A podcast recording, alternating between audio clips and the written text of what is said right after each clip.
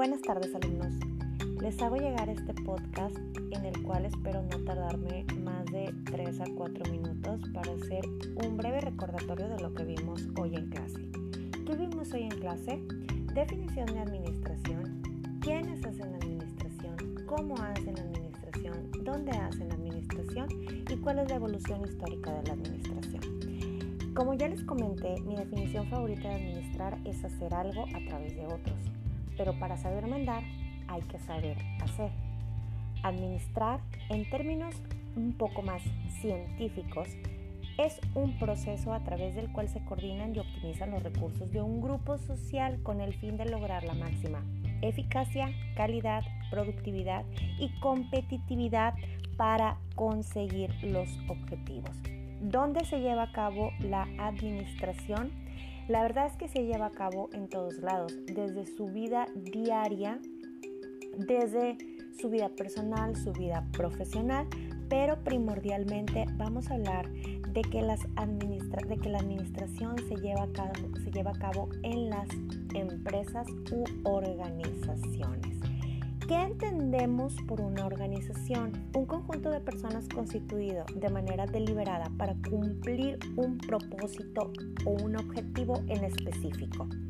Quizá en un momento, hace un momento hablé de empresas, pero la verdad es que las organizaciones pueden ser iglesias, equipos de fútbol, eh, compañías transnacionales, puede ser un hospital, todo aquel grupo de personas que tenga un fin determinado se consideran una organización. Características de las organizaciones. Tienen un propósito definido, tienen una estructura y están integradas por personas. Hay diferentes tipos de organizaciones. Se pueden clasificar según su tamaño en micro, medianas, pequeñas empresas, según su constitución jurídica como sociedades anónimas, como sociedades de responsabilidad limitada, como sociedades civiles, según lo que producen, como industriales, como manufactureras o los servicios que brindan, como turísticas, como informáticas, o puede ser también según su propiedad, si pueden ser privadas o pueden ser públicas hay una gran cantidad de clasificación de las empresas. ¿Qué hacen ahí los administradores o gerentes? Coordinar y supervisar el trabajo que llevan a cabo otras personas para lograr las metas. ¿Cómo lo hacen? A través del proceso administrativo. ¿Qué es el proceso administrativo? La serie de pasos o el método científico aplicado a la práctica el proceso administrativo se divide en dos fases, fase mecánica y fase dinámica. La fase mecánica es aquella fase de arrastrar el lápiz y la fase dinámica es como su nombre lo indica, la fase de hacer. La fase mecánica consta de las etapas de planear, qué voy a hacer, organizar, cómo lo voy a hacer. Y la fase dinámica consta de las etapas de integrar, quién y con qué lo va a hacer, dirigir, que es hacerlo, y controlar, que es hacerlo bien. Para llevar a cabo, para lograr el proceso administrativo, los gerentes desempeñan ciertos roles gerenciales que pueden ser interpersonales, informativos y decisivos. Los gerentes deben de tener habilidades para llevar a cabo su labor, deben de tener habilidades técnicas. Esto se refiere a lo que aprenden en la escuela, conocimiento específico del trabajo. Habilidades humanas, que es la capacidad de tratar bien a otras personas, tanto individualmente como en grupo.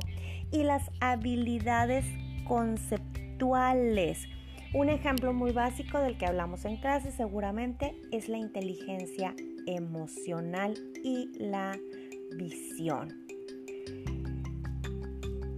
Para concluir, voy a recordarles de las etapas que vimos sobre la evolución histórica de la administración. Hablamos de la época primitiva donde el hombre se da cuenta que es mejor trabajar en grupo que trabajar en soledad y se crean inventos como la rueda y como el fuego.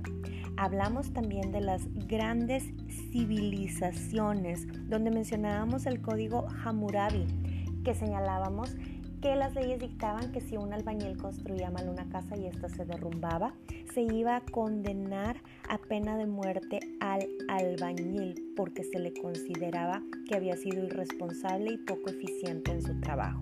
Luego la antigüedad grecolatina, que obviamente nace en Grecia, y que utiliza nuevas formas de organización a partir del cristianismo y del ejército.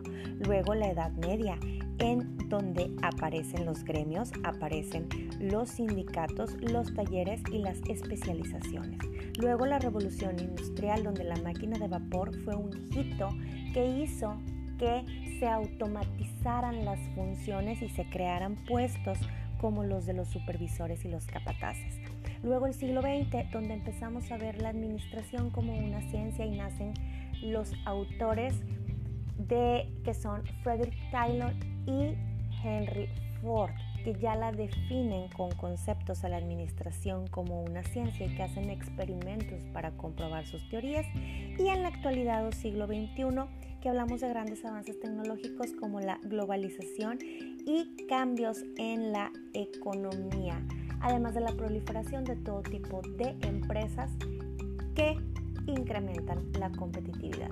Me pasé un poquito, seguimos platicando de esta clase. Tengan un muy buen día.